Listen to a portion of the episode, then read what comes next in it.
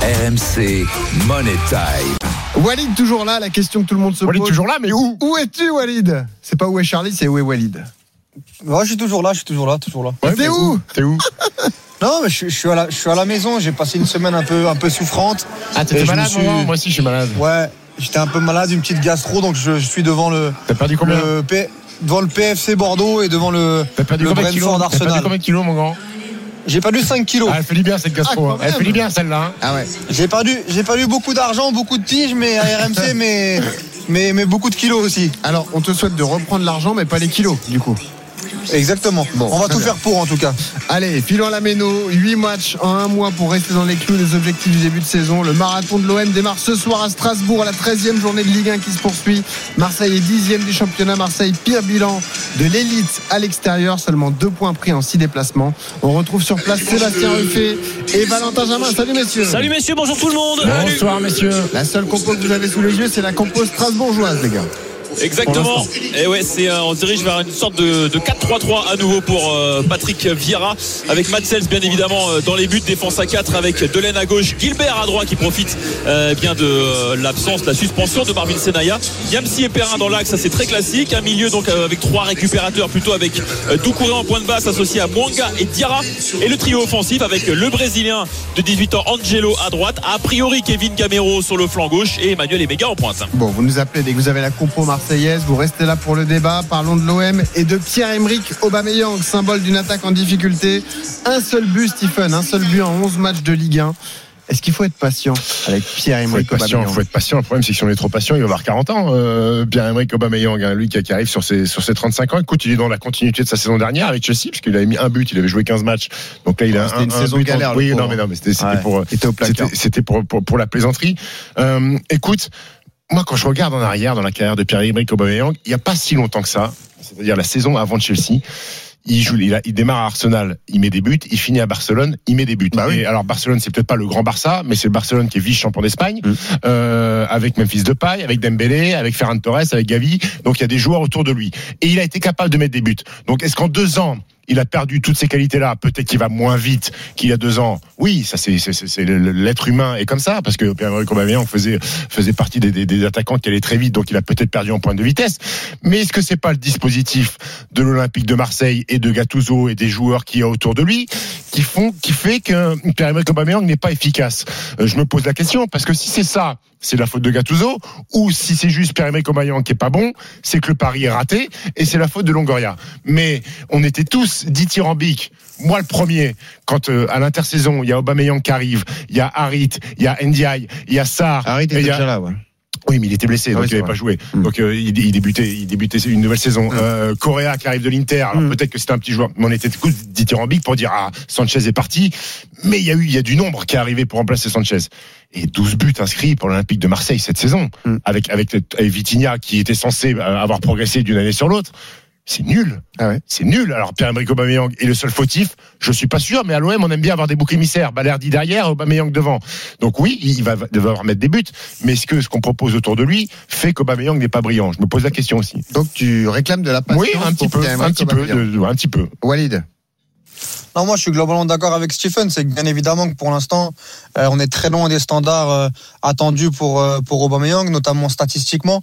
Même si on en, on en avait déjà parlé avant avant Lille, on avait fait un débat là-dessus. Euh, faut pas oublier ce qu'il a fait aussi en Coupe d'Europe où où il y a eu des choses intéressantes et que si l'Olympique de Marseille est en euh, balotage favorable pour continuer en Europa League, euh, Aubameyang en est aussi euh, le grand artisan. Maintenant, c'est vrai rappelle qu'on à, à- à l'Ajax, il a été bon après le, le, à départ la- de- oui, oui, bien, oui, bien Ouais. sûr. À, à l'Ajax, il avait été bon contre le Panathinaikos, même si c'est pas c'était pas l'Europa League. euh, il avait fait son boulot lui avant de sortir et avant avant ce penalty de de, de, de Guendouzi contre Brighton. Même s'il marque pas dans le jeu, il avait été très intéressant euh, sur le 2-0 euh, avant d'être avant d'être égalisé à, à deux partout à sa sortie. Maintenant, oui, moi, pour moi, euh, euh, il faut il faut aller plus loin qu'Aubameyang. Moi, c'est surtout ce qui se passe autour de lui qui me dérange. Aubameyang, même quand il marquait beaucoup de buts, ça n'a jamais été le joueur autosuffisant. Ça n'a jamais été un, ça c'est déjà arrivé, mais ça n'a jamais été un joueur qui prenait le ballon euh, euh, mo- mo- moitié, moitié de terrain et qui, qui mettait des buts à la, à la R9.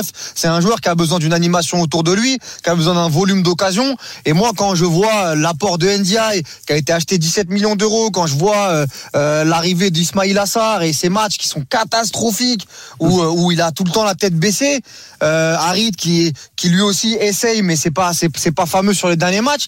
C'est plus la- l'animation des trois qui accompagne ouais, Aubameyang, qui moi, d'ailleurs. qui, qui, qui, moi, qui moi me dérange. Moi, je, je suis comme, je suis comme Stephen. Euh, quand il est arrivé, je me suis dit en Ligue 1. Euh, c'est pas possible qu'il ne mette pas de but à- à- à- avec son CV. Alors oui, il a perdu en vitesse, mais mais mais la qualité de la qualité devant le but, la finition, le sens, normalement, euh, c'est pas quelque chose que tu perds. Même à 33, même à 33 ans, on parle pas d'un joueur qui a 36, 37 ans. Et puis un Donc élément moi, à j'ai prendre envie- en compte aussi, Walid, Oh. c'est la durée du contrat. Il est en contrat jusqu'en 2026, euh, en 2026 avec un énorme salaire. Ah oui. Tu peux pas te permettre de le carrer, de le mettre de côté et de le Bah oui, laisser oui. prendre À en vue part par le si- public parce que sinon ce sera un dossier 800 000, non? 600, je crois. 600 un 000 peu, un peu moins, un peu moins, un peu moins. Ouais. Mais ouais, c'est c'est dans ces eaux-là. À, à part s'il y a une offre en Arabie Saoudite euh, en janvier, et là Ouais. peut-être que tu, tu peux le refourguer. Mais il est, il est pas parti en Arabie Saoudite Ah, avant que, Ah non, avant, que l'OM le récupère. Je vois, je vois pas pourquoi il irait maintenant.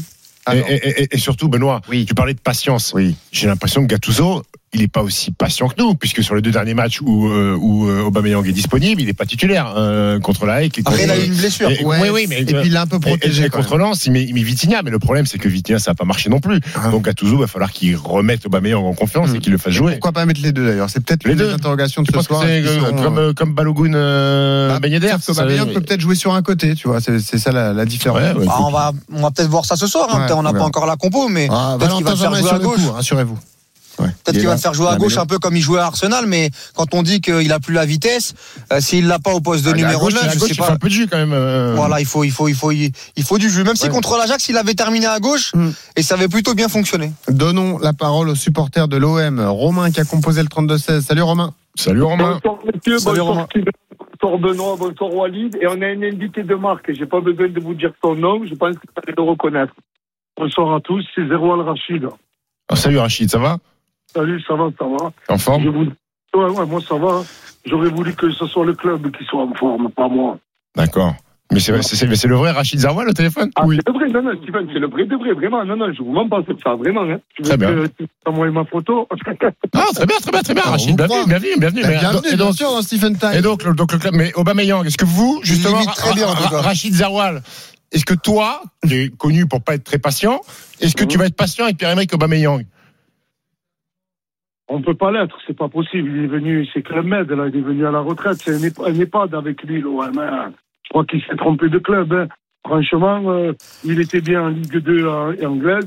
Il fallait qu'il y reste. Nous, comme En Ligue 2 anglaise Le- Ouais, ouais, pour moi, c'est pour moi. Et nous, ils sont tombés, son club. hein.